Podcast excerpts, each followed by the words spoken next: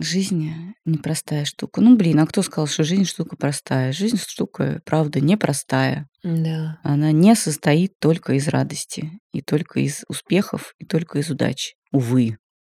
Она состоит из кучи неприятностей, в том числе тоже. Да. Ну, надо жить ее, что делать.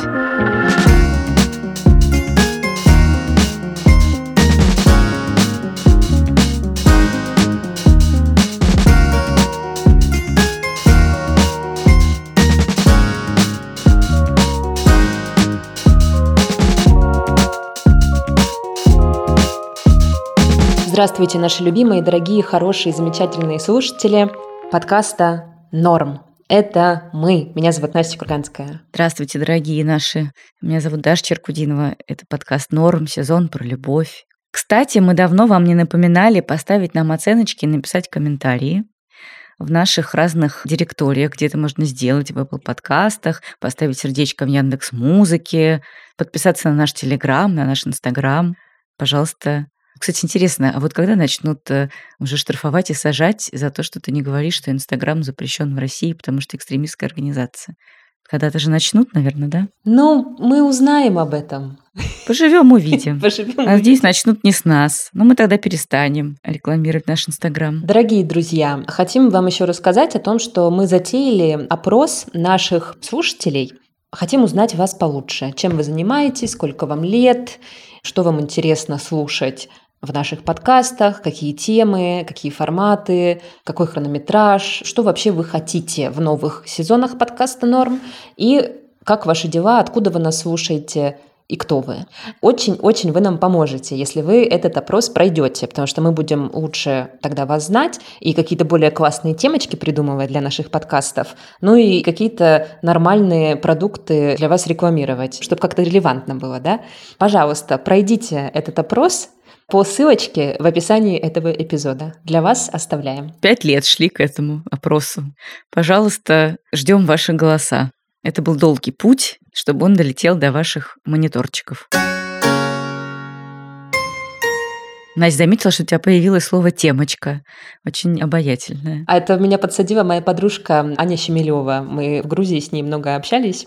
Она сделала нам, например, дизайн подкаста «Советские дивы». Вот если вы видели эти потрясающие, значит, имиджи, это вот нарисовала нам Аня Щемелева. Какая темочка сегодня у нашего этого эпизода? А, слушайте, мы же вам не напомнили, что мы будем очень благодарны, если вы нам какой-нибудь маленький донат оставите или подпишитесь на нас в Apple подкастах. Мы туда выкладываем время от времени, вы, наверное, заметили уже бонусные эпизоды, в которых мы просто с Дашей обсуждаем нашу личную жизнь, как у нас дела и что у нас происходит вообще. Подписывайтесь на эти бонусные эпизоды или подписывайтесь на нас на Патреоне и на Бусте. Там их тоже можно слушать, а мы будем очень благодарны вашим донатам. Они нам сейчас очень нужны. Наш любимый формат. Сегодня ответы на вопросы слушателей. Да, я люблю этот формат, хотя сегодня, чувствую, предстоит мне разговаривать много о сложных вещах. Наши слушатели нас о простых вещах и не спрашивают, все время о сложных. Ну давай начнем с чего полегче. Давай, да. Ну давай начнем вот с утилитарного вопроса такого от э, нашей слушательницы в Инстаграме. Как вы видите будущее студии, учитывая, что вы в разных странах? Вообще-то мы просили в наших соцсетях задавать нам вопросы про отношения, но нам задали вопрос о будущем нашей студии, учитывая, но что... это мы... отношения наши с тобой, что, почему? Тут все правильно. Зачем ты на слушательницу наехал на нашу? Это, кстати, не просто слушательница, это Лена Логинова, она моя однокурсница. Мы учились вместе в высшей школе экономики много лет назад. Честно скажу, One step at a time, я так это вижу. Каждый день кое-как. Четкого будущего нет. Просто делаем наши проекты, стараемся не бросать нашу аудиторию и еще по возможности что-то для вас придумывать интересное, хорошее, поддерживающее. Вот так я вижу наше будущее. А как оно будет юридически и экономически выглядеть, это, конечно, даже нам с Дашей сейчас сложно сказать. Да, это правда. Просто сейчас живем в моменте. Но это вообще-то неплохо. Вот вы знаете, год назад об этом нельзя было совершенно вообще помыслить даже о том, чтобы об этом говорить год назад.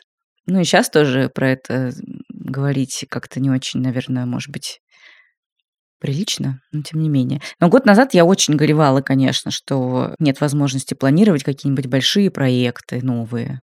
нет возможности там пополнять нашу кубышку и потом тратить ее на пять новых выпусков советских див или на какое-нибудь документальное кино, которое там мы придумали, но не знаем, как его снять, потому что мы в ворохе какой-то текучки, волокиты, попытках заработать деньги и прочее. Но я вот как-то год назад это немножечко отгоревала, и как будто бы сейчас я готова жить в моменте и гибко реагировать на разные обстоятельства, которые нам подкидывает жизнь с Настей. Ну и плюс, мне кажется, что за год мы поняли, что как будто бы мы не теряем контакт друг с другом, да, Настя? Мне кажется, что мы хорошо справляемся, да. Да. Ну, наверное, можно было бы как-то еще более эффективно работать на расстоянии и еще более эффективно планировать будущее и вообще планировать будущее, да. Но мне кажется, что мы хорошо справляемся и еженедельно что-то выпускаем, и что-то еще придумываем время от времени, даже новенькое, и как-то вроде бы более-менее все нормально. Но вот я стараюсь по возможности думать о нашей студии в первую очередь не как о бизнесе, что может быть и недостаток мой одновременно, но я стараюсь думать не столько как о бизнесе о ней, потому что мне просто не кайф о ней думать как о бизнесе, все. Мне надоело быть бизнес-вумен. Я хочу быть... А мы еще даже не начинали, Настя, ты что? Ну, в смысле не начинали, Даша? Мы вообще-то несколько лет были бизнес-вумен. Но сейчас больше хочется заниматься творческими какими-то проектами. И вот я стараюсь о наших проектах думать как о творческих в первую очередь, и о проектах, в которых мы что-то хорошее, интересное, важное рассказываем нашей аудитории. Может быть, рассказываем такое дидактическое слово, но, в общем, что-то важное такое делаем для нашей аудитории. И вот эти проекты хочется сохранять и как-то их приумножать. Вот так я бы сказала. Да, это правда. Хотелось бы не расставаться с вами и не расставаться с тем, что у нас получилось за эти годы. Мне кажется, важное дело. В общем, надеемся на лучшее, ждем просветления.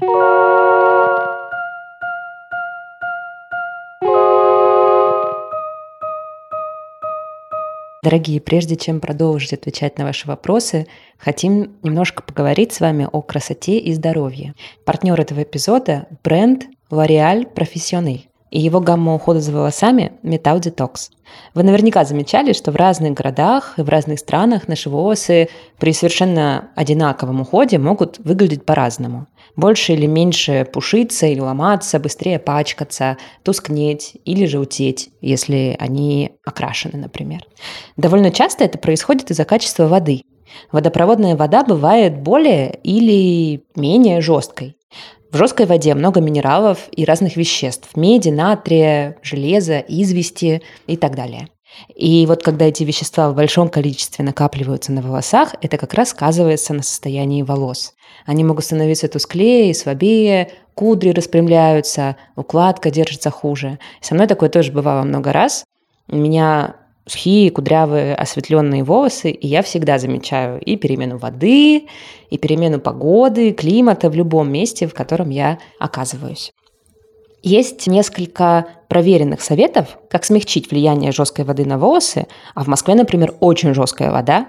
Об этом написано немало статей. Мы с Дашей, когда вместе работали в газете The Village, тоже выпускали материалы об этом.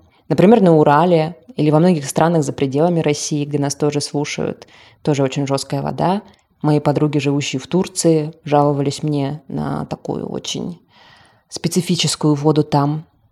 Так вот, что можно сделать, чтобы немножко облегчить жизнь своим волосам? Можно установить ванный фильтр, можно мыть голову бутилированной водой, можно время от времени ополаскивать волосы чем-то кислым, потому что кислота нейтрализует воздействие металлов и солей. А можно воспользоваться специальным уходом для волос. И это, наверное, проще всего. У наших партнеров бренда L'Oréal Professionnel есть специальная гамма ухода Metal Detox. Она разработана для того, чтобы нейтрализовывать металлические частицы меди, скапливающиеся из-за жесткой воды в волосах, и таким образом сохранять насыщенный цвет окрашенных волос. За эффективность отвечает молекула гликоамин, которая в составе бессульфатного шампуня Metal Detox нейтрализует воздействие металлов и заботится о качестве волос, поддерживая результат салонного окрашивания, осветления или балаяжа. Я тоже попробовала шампунь Metal Detox и могу подтвердить, что волосы после него очень мягкие, хорошие, цвет не тускнеет. И кроме того, у шампуня очень классный аромат с ноткой бергамота. Кроме шампуня в уходовую гамму Metal Detox входит восстанавливающая маска и масло для кончиков волос. До конца июля шампунь и другие средства гаммы Metal Detox можно купить на Озон со скидкой до 20%. Мы оставим ссылку в описании эпизода. Пожалуйста, переходите, изучайте и заботьтесь о своих волосах. Настя, вопрос к тебе Да. от Русланы. Интересно послушать историю о том, как вы флиртовали с партнерами. И вообще тема флирта очень интересна. Что ты можешь сказать по поводу флирта, Настя? Ой, я обожаю флиртовать. Мое первое любимое занятие — рождать смыслы. Второе любимое занятие — это флирт.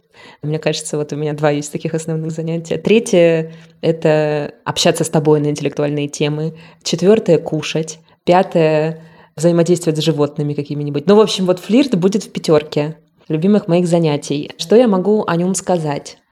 Ну, я сейчас снова просто в своей как бы дейтинг-эре и флирт-эре. Я сейчас много хожу на свидания, потому что я решила даже, что я сейчас попробую за это лето сходить на свидание с десятью разными мужчинами в Берлине и собрать материал Так, для жизни, для... для контента. Ну, может, и для контента. Ну, в общем, что-нибудь понять. Пока я сходила только с двумя мужчинами на свидание. Было вот парочка хороших с одним, и было одно неудачное. Ну, как неудачное, просто вот такое, в котором флирта не получилось. Несколько дней назад я была на свидании с мужчиной из Брюсселя. Хотя, ну, мне кажется, что я я всегда, мне кажется, готова к флирту, но мы были настолько с ним вот на разных каких-то энергиях, он, мне кажется, не понимал мои шутки, я не очень понимала его какие-то разные размышления о жизни. Ну, скажем так, они мне казались слишком привилегированными для меня. Мы как-то вот не сошлись с ним на этих волнах. Ты знаешь, мне кажется, что, возможно, это вопрос про флирт, когда у вас уже как бы отношения. Когда вы в них уже побыли, флиртуете вы или нет? Как сохранить флирт? Да. Не знаю. А ты знаешь? Я знаю только, как сохранить флирт, который односторонний. Типа, когда ты флиртуешь, а человек такой, типа, что? Короче, мне кажется, что это какая-то двусторонняя коммуникация. Если, может быть, ваш партнер не готов сохранять флирт, то ничего и не сохранится. Но можно с ним, может быть, как-то это обсудить. Как-то сказать, типа, вот хочется иногда с тобой пофлиртовать. Но я не отказываю себе в э, игривом настроении, если я нахожусь. Я вот задумалась, я понимаю, что я не могу просто себе вообще представить отношения без флирта. У меня таких не было никогда. У меня не то, что прям было очень много отношений в жизни, но все, что было, ну, там и спустя какое-то время всегда у меня был флирт с партнером. Для меня это очень важно. Ну, то есть это когда вы можете там подколоть друг друга чуть-чуть. Ну, не по злому, а так вот, по прикольному. Когда вы можете какую-то спонтанность внести в жизнь, как-то спонтанно куда-то пойти, спонтанно что-то сделать, спонтанно позаигрывать друг с другом. Ну, я не знаю, это какой-то вот огонек, какая-то искорка в отношениях. Я просто без этого не представляю отношения вообще. Мне кажется, что у меня такой тип личности просто, что я не могу себе представить. Ну, вы же слышали подкаст «Норм» все эти годы? Вы же слышали нас? Вот мне кажется, что я просто не могу быть вообще в коммуникации без флирта. Мне кажется, что даже в дружеских отношениях для меня важна вот эта какая-то искорка. Это может быть не совсем вот такой флирт, прям уж стопроцентный. Ну, в общем, единственный мой ответ возможный, это что я отношения без флирта не приемлю. Я не хочу их и не люблю их. А ты? Для меня флирт это какие-то вот комплиментики маленькие, какие-то тон специальный заигрывающий, которым ты как-то, ну а вот э, а что делаешь там, а что вот там будешь делать, ну вот какие-то такие выяснения, какие-то намеки или что-то такое. Какой-нибудь сладкий подарочек. Я люблю такое. Да, конфетки. Вот у меня такое бывало с коллегами, например, иногда в разных офисах и коворкингах. Я могла там какой-то подсунуть вкусный привет, какую-нибудь булочку принести или шоколадку. Ну, это как бы и проявление просто теплоты и дружелюбия, но также и чуть-чуть и флирт, конечно, всегда.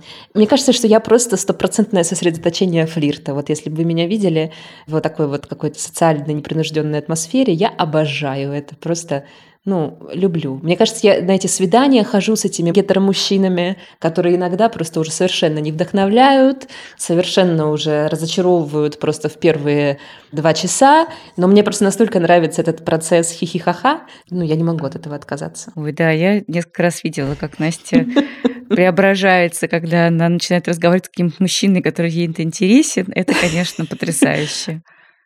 Ты сразу так начинаешь хохотать. Ой, а что это у вас за штучка тут такая интересная? Ха-ха-ха-ха-ха. И мужчина млеет такой. О, Да. мои штучки очень интересные.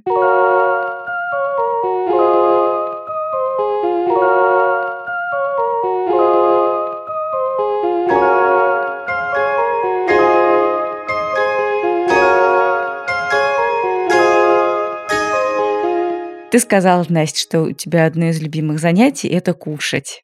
Пришел такой вопрос с потрясающей фотографией просто очаровательного пса. Это корги. Любимый нормик – это хурт-кобель. Он очень любит покушать, особенно сырок и огурчики. Ну вот, честно говоря, прям как я. Я тоже обожаю особенно сырок и огурчики. Особенно на волне большого стресса А любит тоже. покушать хурт, и я Да. тоже. Так вот, он, пес, хотел бы спросить вас про любовь к еде и отношения с едой. Ограничиваете ли вы себя, соблюдаете ли диеты, посты, находите ли себя в ночи у холодильника, вините ли себя за съеденную перед сном вкусняшку? Вообще, это вопрос не про любовь и отношения. У нас сезон, напомним вам, про любовь и отношения. Ну, про любовь к еде, Настя, ну что ты такая строгая? Я отвечаю. Я очень понимаю вас, уважаемый Хурт. Я тоже вот из тех людей, которые склонны съедать стресс постоянно чем угодно. В основном сладким. И сырым, то есть жирным. И я, конечно, очень из-за этого переживаю. Я много что там про это читала, проходила даже какой-то курс про заедание. Мне все понятно, механика мне ясна абсолютно. Но я поняла, что пока я просто немножечко не успокоюсь, то есть пока просто какая-то волна стресса не схлынет немножечко, перестанет быть суперактивной, я ну, не прекращу никакие сдерживания, диеты, ругание себя, вот это все, это все не помогает. Я все равно буду кушать столько, сколько в меня влезает. Вот я такой человек. Я никогда в жизни не сидела на диете дольше одного дня, просто потому что я не могу. Если я вижу перед собой что-нибудь вкусненькое, и мне хочется это съесть, я это съем, невзирая вообще ни на что. Вот, а как только меня чуть-чуть стресс отпускает, я такая сразу, ну, в принципе, можно и не есть булку пятую за день. Можно съесть салат. Так что уменьшать надо количество стресса, вот в моем случае, а не количество еды. Если у вас тоже такая проблема, то такой вот только у меня есть для вас совет. А ругать себя не нужно, это бессмысленно все равно. Я знаю, что от этого все равно очень сложно удержаться, и я тоже иногда не удерживаюсь, но я стараюсь как бы хотя бы не ругать себя в злобном тоне, а просто спрашивать себя как бы, во-первых, а было ли мне на самом деле вкусно? А во-вторых, сама себе говорю, ну завтра попробуем как-нибудь по-другому построить свою питательную рутину. В общем, я стараюсь, честно говоря, уже себя не ругать. В моем возрасте и в моем положении уже ругать себя надо поменьше. Лучше вообще не ругать. Вот так много людей, которые могут вас поругать, мне кажется, на свете, что хотя бы самому себя не нужно. Да, согласна. А я стараюсь принципов интервального голодания придерживаться. У меня такая система отношений с едой. Но в целом согласна с Дашей, да. Ругать себя, конечно, совершенно уже... Мне кажется, что когда ты хочешь похудеть, ты как бы все время немножко в будущем времени живешь. А надо как-то все-таки оттягивать себя в настоящее обратно. Вот, но, тем не менее, я не могу сказать, что я ем все на свете. Я обычно не ем по вечерам. Ну так, не всегда, конечно, получается, но я обнаруживаю, что это для меня какая-то самая такая балансная система. Поэтому вот в ночи у холодильника меня редко можно найти. Но утречком я люблю и тортик, и пирожок, и все такое.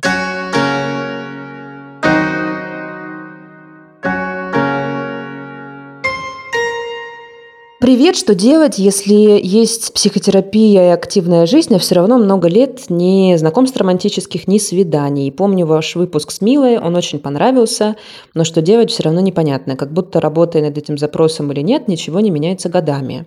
Действительно, наш один из первых выпусков о том, что делать, если тебе хочется отношений, у тебя их нет. Это по-прежнему самый популярный выпуск нашего сезона. Он очень много прослушиваний собрал. И кажется, что это очень актуальная тема для многих людей. Честно говоря, ответа у меня нет на этот вопрос, потому что я тоже не знаю что в такой ситуации делать, я думаю, что никто не знает.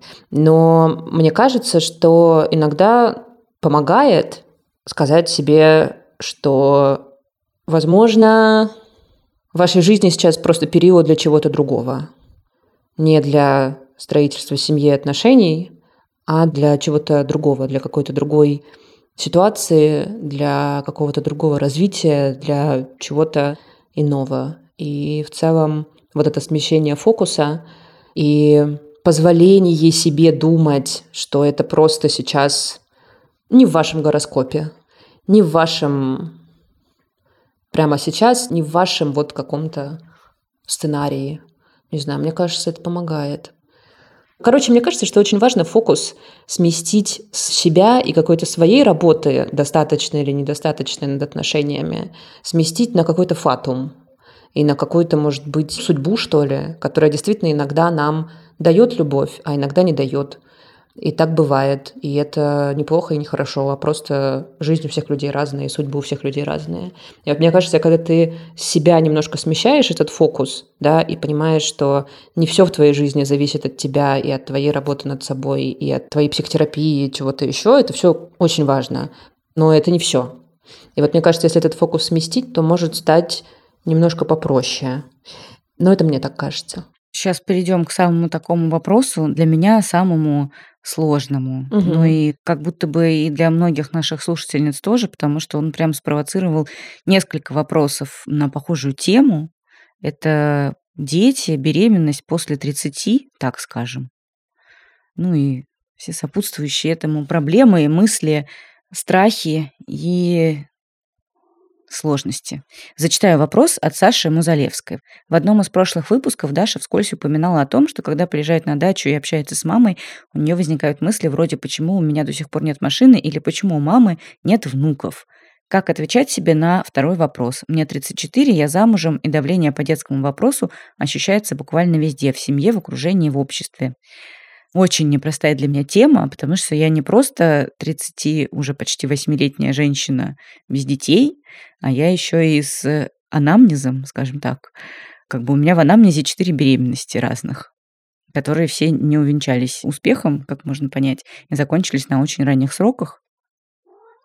И потом последовал развод мой, потому что все это оказалось эмоционально слишком тяжело для того, чтобы сохранить как-то семью, поддержку друг друга и продолжать проходить через такие испытания. Тем не менее, я очень много думаю про детей, потому что такие истории, они еще сильнее обостряют, как мне кажется, у многих женщин желание все-таки стать мамой, потому что когда не получается реализовать себя вот в этой женской сфере, как будто бы сразу кажется, что ты какая-нибудь не такая, как будто бы бракованная женщина, и как будто бы ты в этом виновата. И, конечно, очень много вопросов со стороны моих родных, потому что я в семье одна, у меня нет ни братьев, ни сестер, и моя мама с бабушкой, они страшно переживают, что я умру в одиночестве, и обо мне будет некому заботиться, так как я сейчас забочусь о них. А, и их э, переживание выливается в то, что практически каждый раз, когда я с ними встречаюсь, они э, нет-нет, да и спросят что-нибудь, как там у меня с этим. Не надумала ли я чего? Я каждый раз им говорю, ну вы же меня спрашиваете каждый раз. Я, вы в курсе всех моих дел, планов и так далее. Сейчас вообще как бы сложно про это думать и планировать. Вон сколько э, в мире неопределенности, стрессов, проблем и так далее. Но тем не менее, конечно, что-то я про это думаю, там какие-то, думаю, разные осуществлять шаги, не понимаю пока, готова ли я к ним, потому что, конечно, четыре прервавшиеся беременности, они бесследно для психики не проходят. Это все, естественно, сопряжено там с разными медицинскими манипуляциями неприятными и просто с очень плохим подавленным эмоциональным состоянием. И нужно набраться ну, очень большой смелости, чтобы вернуться снова вот в эти э, состояния еще и понимая, что, возможно, это не получится и в пятый, и в шестой, и в седьмой раз, и, возможно, никогда. Естественно, есть какие-то другие варианты. Ну, для меня есть только усыновление, потому что институт суррогатного материнства я не очень понимаю, если честно. Но понимаю женщин, которые пользуются услугами суррогатных матерей, но для себя как будто бы не рассматриваю такой вариант.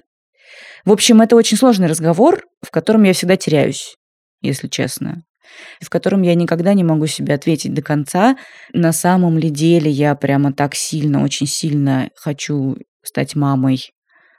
Иногда мне кажется, что да, иногда мне кажется, что во мне очень много любви, которую я очень хочу отдать какому-то человеку, ну вот не такому же взрослому, как я, или не какому-то более старшему, чем я, там, не своей маме, не своей бабушке, а какому-то маленькому, какому-то такому, которому я могу рассказать сказку, чему-то его научить, ну, как-то с ним, в общем, повзаимодействовать с каким-то маленьким существом и ему дать свою любовь, и от него тоже какую-то любовь получить. А иногда мне кажется, что Материнство – это такая тяжкая ноша, особенно когда я гляжу на своих подруг, которые ухитряются каким-то образом совмещать материнство и карьеру и так далее, но при этом им очень тяжело. Я не понимаю, смогу ли я с этим справиться и смогу ли я найти хоть в ком-нибудь какую-то поддержку, потому что мне часто кажется, что Моя главная сеть поддержки, на которую я опираюсь, это вот как раз мои подруги. Но я не могу своим подругам, условно говоря, скидывать своего ребенка, потому что они же не скидывают на меня своих детей угу. и так далее. Поэтому для меня это, конечно, очень большой вопрос, и я просто стараюсь с этими мыслями как-то Честно говоря, просто стараюсь в эти мысли как-то не закапываться и напоминать себе одну вещь, которая меня очень поддерживает. Эта вещь такая. Вот моя бабушка, уже покойная, она пережила Великую Отечественную войну, и она была санитаркой, то есть она прошла фронт. Угу. Она ветеран. И моего папу, своего первого ребенка, она родила в 59 году. Ей в этот момент было уже 37 лет. Она сама забеременела, сама выносила и сама родила его.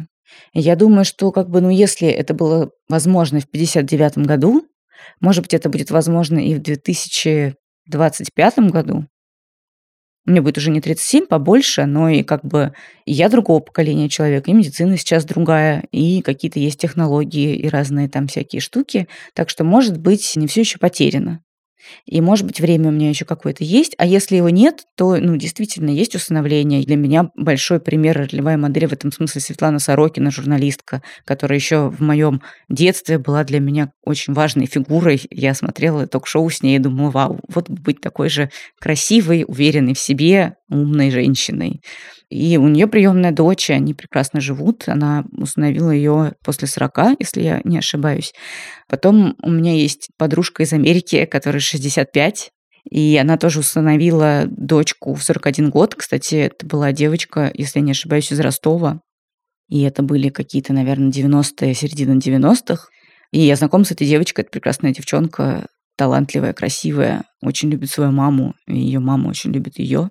Она прекрасно знает, что история семьи их вот такая, что она не родилась у своей мамы Джин, но считает ее мамой, и, конечно, их любовь очень велика. В общем, я просто даю себе как бы возможности погоревать с одной стороны и попереживать из-за этого, но с другой стороны напоминаю, что есть какие-то еще ну, хороший.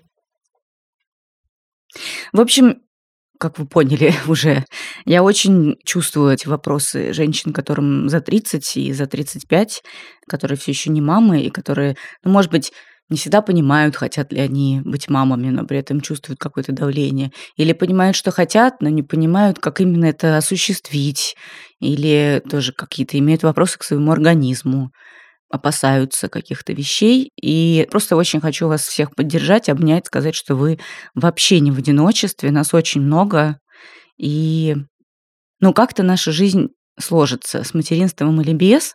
Это очень сложные разговоры. Мы, правда, живем в таком обществе, которое прежде всего от женщины ждет, чтобы она выполнила вот эту свою функцию и вот это вот свое предназначение. Все еще я не знаю, как э, обстоят дела на Западе с этим, честно. Я очень много слышу о том, что в Европе, в Америке до 30 никто еще не думает рожать, в 35 только-только задумываются об этом. Но я не знаю, я смотрю какие-то, знаете, нетфликсовские или HBO-шные сериалы, и там, в общем, все как будто бы главные герои рожают в 25, 27, 30 максимум. Вполне себе как и в моем окружении, например.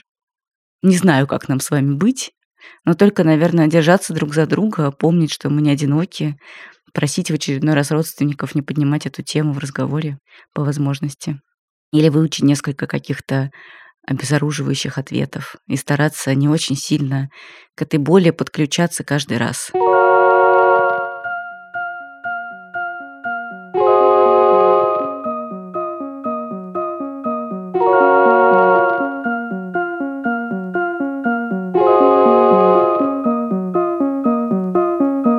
Напоследок, наверное, какой-нибудь мы философский вопрос возьмем. Пользовательница Бородама, я бы хотела услышать у вас рассуждения на темы. И дальше несколько тем. Я вам так скажу, что на некоторые из этих тем мы сделаем отдельные выпуски. Но вот первая тема, на которую нас просят просуждать, это что такое взрослая любовь. Что такое для тебя, Даша, взрослая любовь? Хочется отвечать э, цитатами со стикеров Love is. Взрослая любовь – это когда он приготовил ужин. Когда вы вместе взяли ипотеку. Когда он убрался в квартире. Да. Взрослая любовь – это когда я купила ему десяток трусов. Когда он оплатил заморозку яйцеклеток. Взрослая любовь. О, да, да, это очень взрослая любовь, да. Мне кажется, что взрослая любовь для меня это любовь без растворения друг в друге, как будто бы. Когда вам очень хорошо вместе, но при этом вы даете себе много пространства быть по отдельности. Как-то уважаете интересы друг друга, не обижаетесь на то, что, может быть, кому-то из вас не нравятся друзья друг друга. Когда вы друг другу много прощаете и сами себе много прощаете. Но не в смысле каких-то шебутных выходок там или, знаете, там каких-то плохих вещей. Я не имею в виду там прощать угу. себе, что вот где-нибудь загуляли, изменили, там устроили какой-нибудь дебош или что-нибудь такое. А вот когда вы прощаете друг другу какие-то маленькие слабости, допустим, условились вы поехать завтра в магазин, а у кого-то из вас нету сил из-за какой-нибудь тяжелой недели. Ну, хорошо, полежите на диванчике, посмотрите сериальчик вместе. Вот это для меня взрослая любовь. Помню, один раз психотерапевт спросил меня, Настя, что для вас любовь, если мы вот с вами решим подобрать какую-то метафору этого чувства, вот какой-нибудь образ или там картинку, вот что вам представляется, когда вот я говорю слово «любовь». И я подумала, подумала и сказала, мне представляется полет на драконе. И вот мне кажется, что одна часть меня воспринимает всю жизнь любовь как полет на драконе. При этом, чем старше я становлюсь, тем больше мне кажется, что где-то между этими полетами на драконе, я думаю, что во взрослой любви второй человек должен уметь принимать тебя в уязвимых и слабых состояниях, и ты его должен уметь принимать в уязвимых и слабых состояниях. И я думаю, что когда два человека настраиваются друг на друга таким образом и могут друг друга поддержать в уязвимости и в слабости, а не только в авантюрах, хотя авантюры тоже очень важны, Наверное, это и есть взрослая любовь. Ну, мне так кажется сейчас. Это был подкаст «Норм», дорогие друзья. Выпуск с ответами на вопросы о любви, об отношениях, ну и не только о них. Подписывайтесь на наши соцсети, присылайте нам свои вопросы туда, и мы будем в каких-то наших следующих выпусках с ответами на вопросы тоже на них обязательно отвечать. Да. Меня зовут Настя Курганская. Меня зовут Даша Черкудинова. Спасибо вам большое, что были с нами, что прислали ваши вопросы. Пока-пока. Пока. -пока. Пока.